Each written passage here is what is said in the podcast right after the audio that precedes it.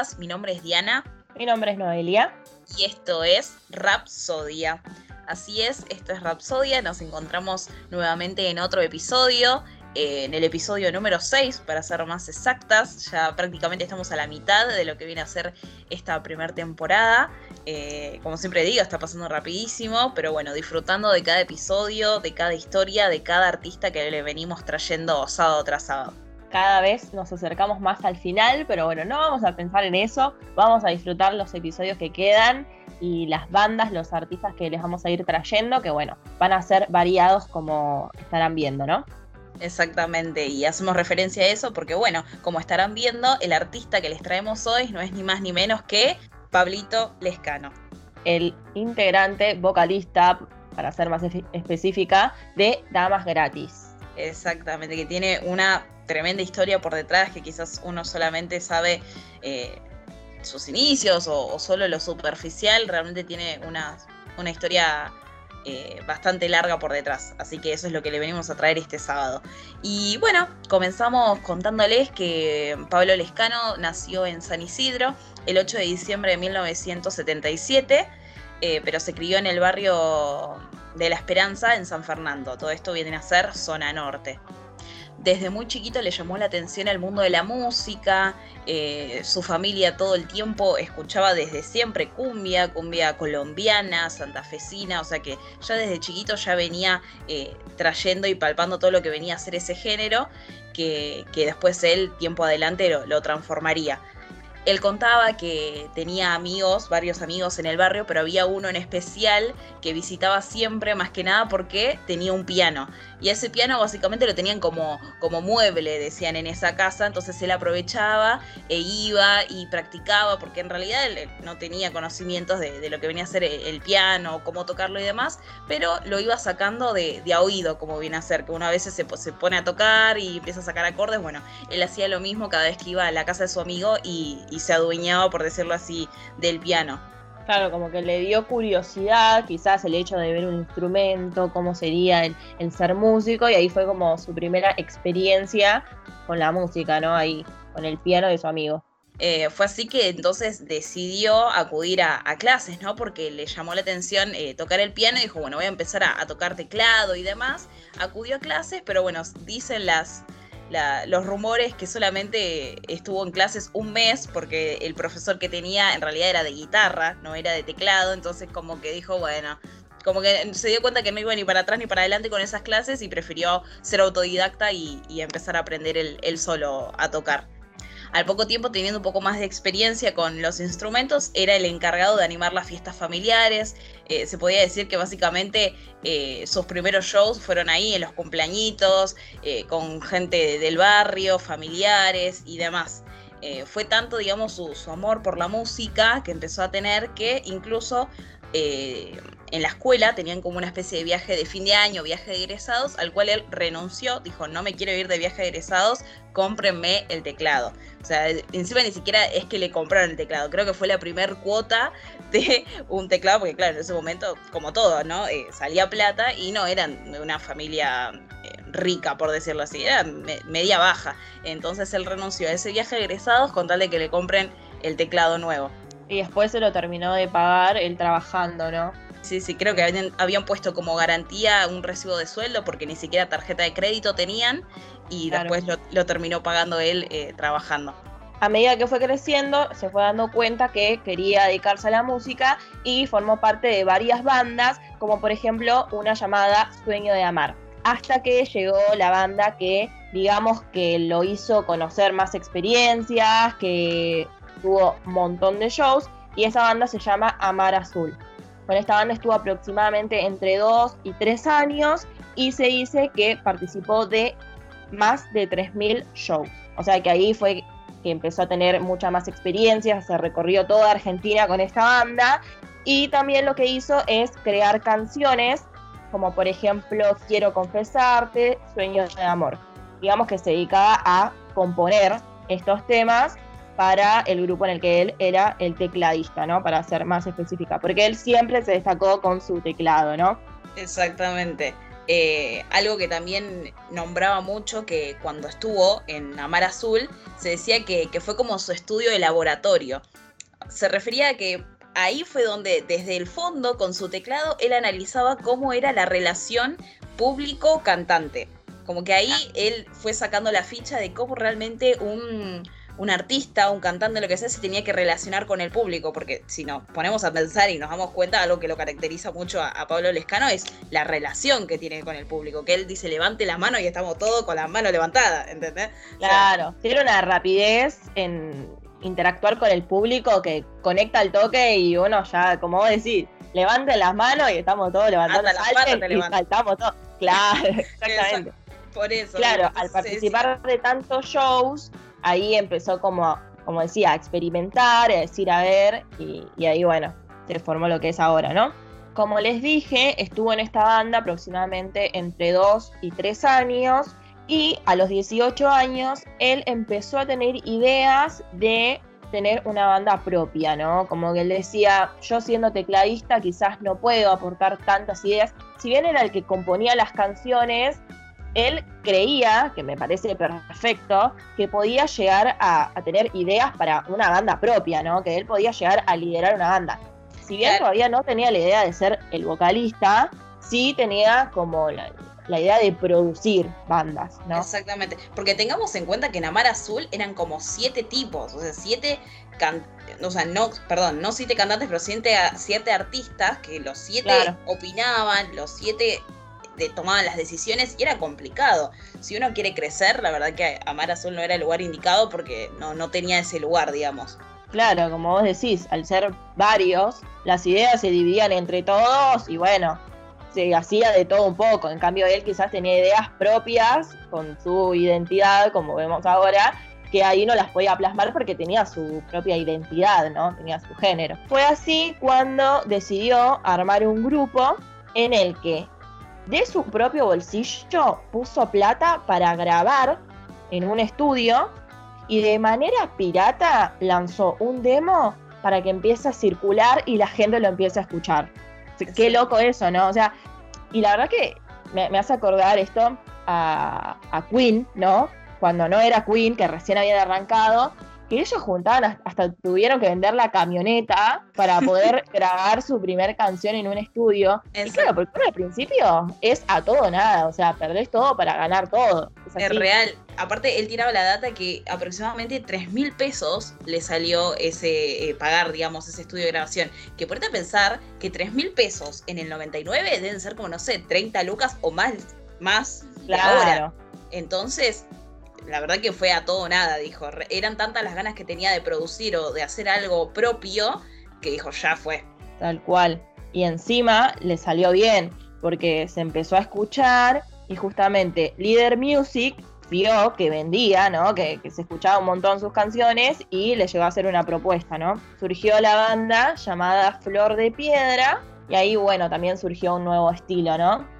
Exactamente, lo que actualmente conocemos como cumbia villera, que si bien ellos mismos no lo catalogaron, sino los productores y demás eh, fueron los que le dieron este nombre a, este nuevo estilo, a este nuevo género, que dejaba de hablar de amor, como lo venían haciendo las bandas de cumbia de ese momento, y empezaban a hablar un poco más sobre la situación social, sobre lo que pasaba en los barrios, y es así como el primer hit, por decirlo así, de Flor de Piedra, ¿cuál fue? Sos un botón. que básicamente cuenta la, historia de, un pibe del barrio de, Pablito que se había hecho policía y es entonces como ellos cuentan que eh, ya, ya no era el mismo de siempre, era más vigilante y, demás. Básicamente relata eso y fue el primer hit de, eh, de esta banda. Claro, porque lo que él decía era que todas las canciones de cumbia eran como de amor, todo era lo mismo. Entonces él quería mostrar lo que pasaba realmente, ¿no? En la vida cotidiana, en su barrio, para ser más específica. Y entonces lo empezó a plasmar en las letras de las canciones.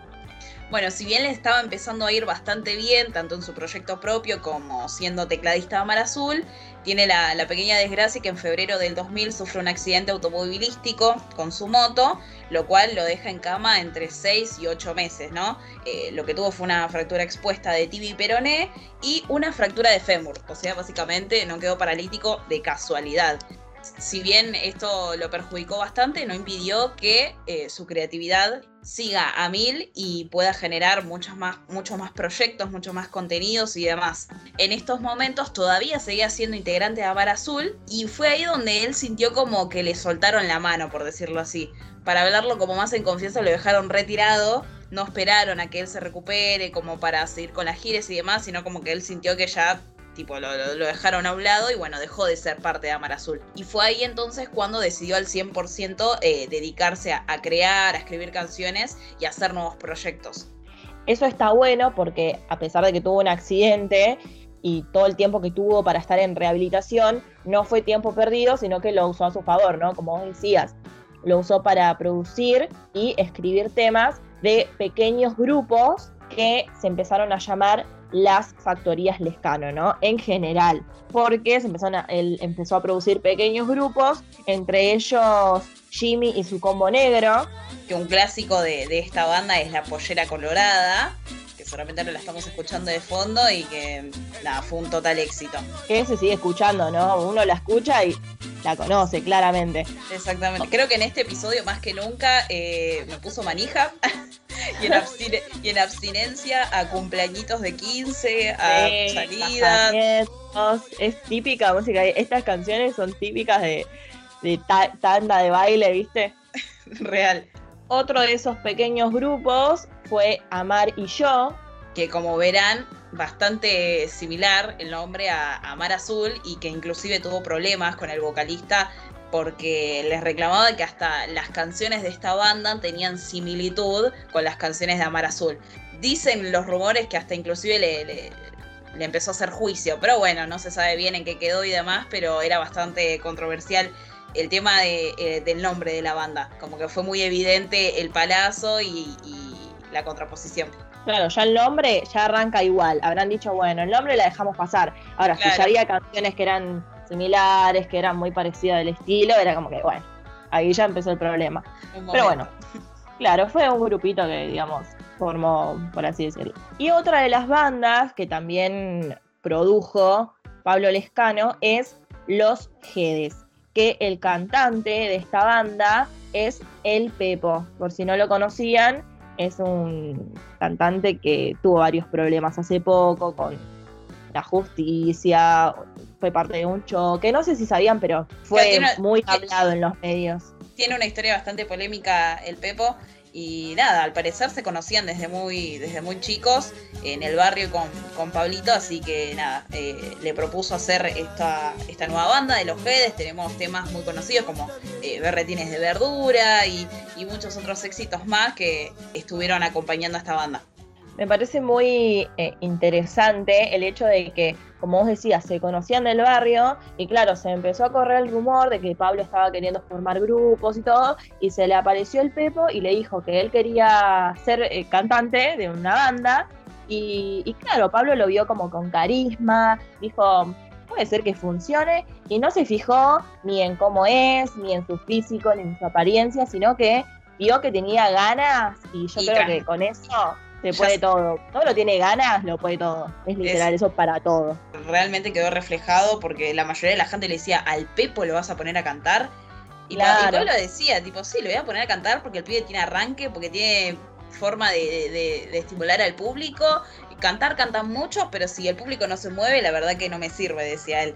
Así que le, salió bien a los ahí, me parece. Claro, la verdad que sí si bien como te estamos contando, todas estas pequeñas bandas y proyectos fueron un total éxito, el mayor de todos, el que se llevó todo el reconocimiento, no es más ni menos que Damas Gratis, exactamente, que es la primera banda de Pablito Lescano en la cual él eh, decide ser cantante, decide ser el vocalista de esta misma banda y tener, digamos, el control total y absoluto.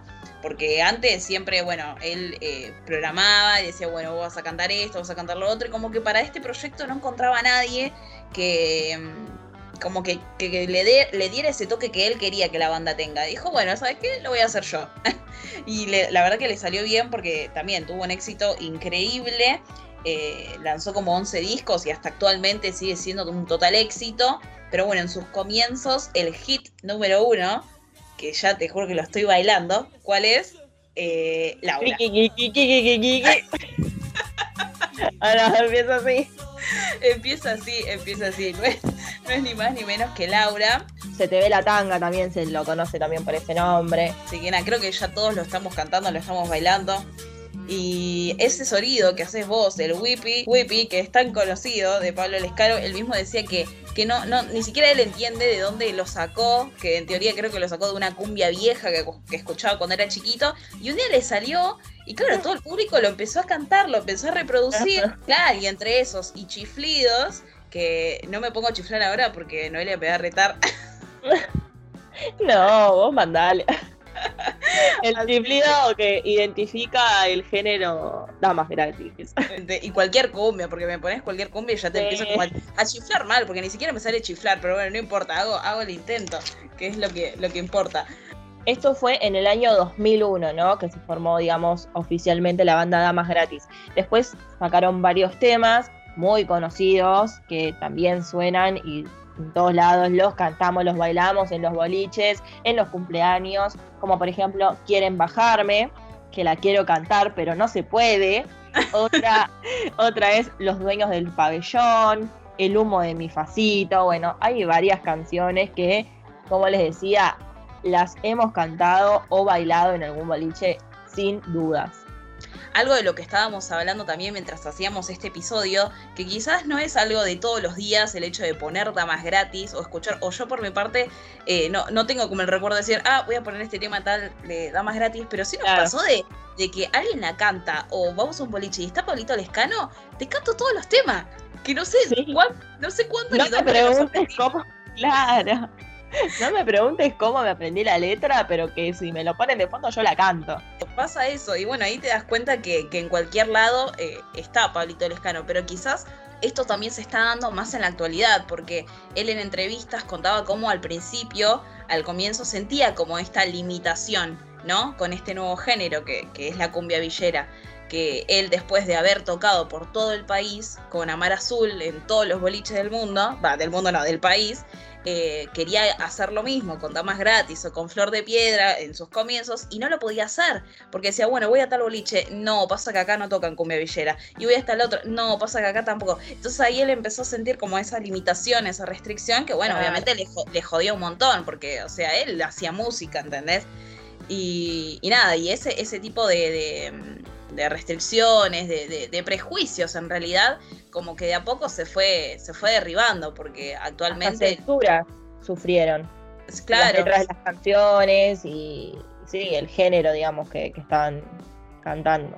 Claro, o sea, tuvo bastantes problemas por ese motivo, pero yo creo que Pablito Lescano es uno de los pocos, para no decir el único, eh, que realmente se supo ganar el respeto como, como artista realmente el que no lo considere artista o lo menosprecie o lo menosprecia a Pablito por el tema del género o la música que hace, la verdad que no sabe nada, porque realmente el chabón es un genio, eh, más allá de lo que hizo con Damas Gratis, o sea, como productor es un genio, la verdad es un máster, o sea, hizo un laburo increíble, así que nada, todo lo que tiene yo creo que es más que merecido. Y hace poco estuvo en el Palusa, o sea, mirá hasta dónde llegó ahora. Claro, Claro, es que encima tuvo bastantes críticas porque, claro, el Lollapalooza, para los que no saben, es un festival en donde se presentan varias bandas, artistas de, distintos géneros, pero por lo general va más por el lado pop rock, electrónica.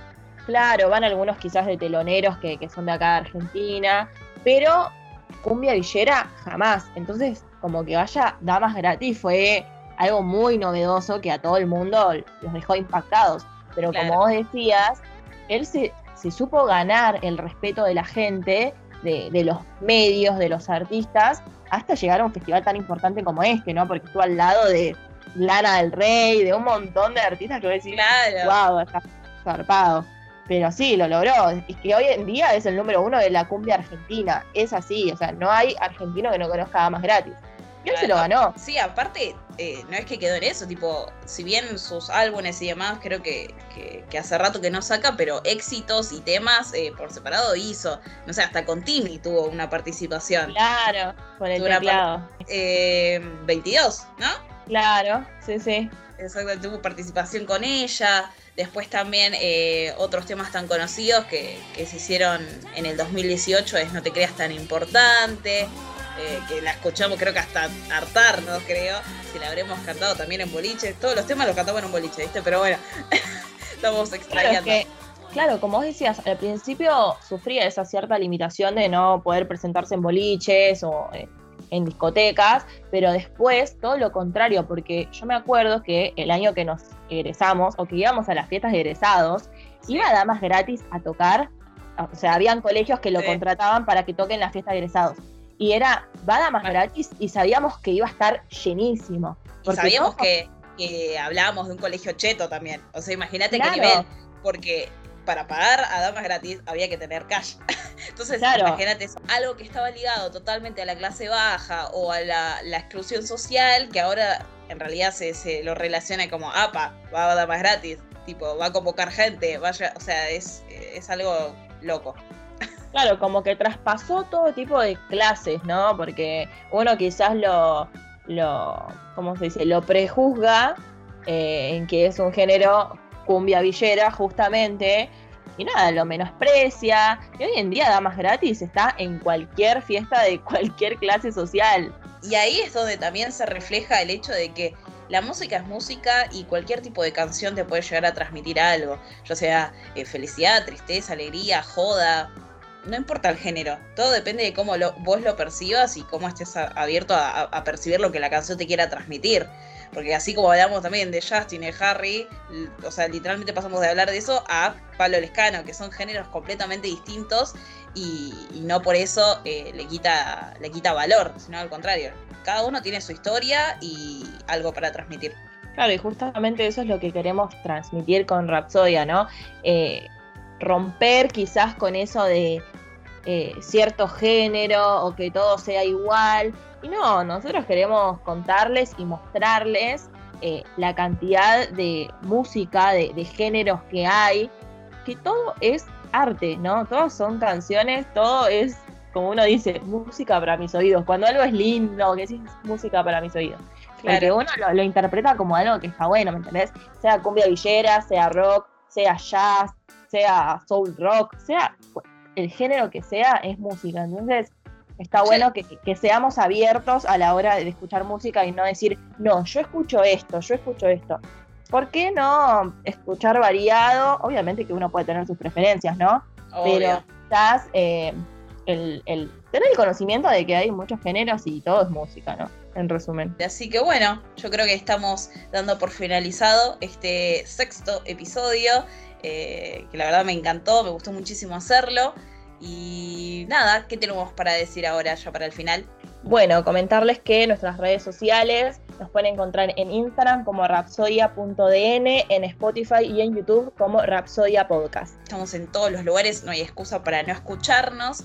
También vamos a estar atentos a las redes eh, para sus sugerencias. Eh, queremos saber qué les pareció, si hay algo que nos faltó. Eh, no duden en en comentarnos. Si nos etiquetan en alguna historia, la vamos a estar reposteando. Así que bueno, interactuando como siempre. Si quieren sugerirnos algún artista o alguna banda preferida que quieran que, contemos historia o que los mencionemos, díganos que nosotros vamos a estar ahí atentas.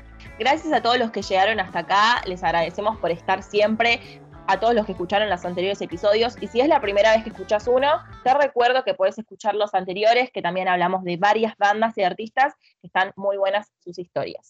Así es, gracias a todos. Y bueno, por mi parte, me despido hasta el próximo episodio. Chao, chao. Nos vemos. Chao.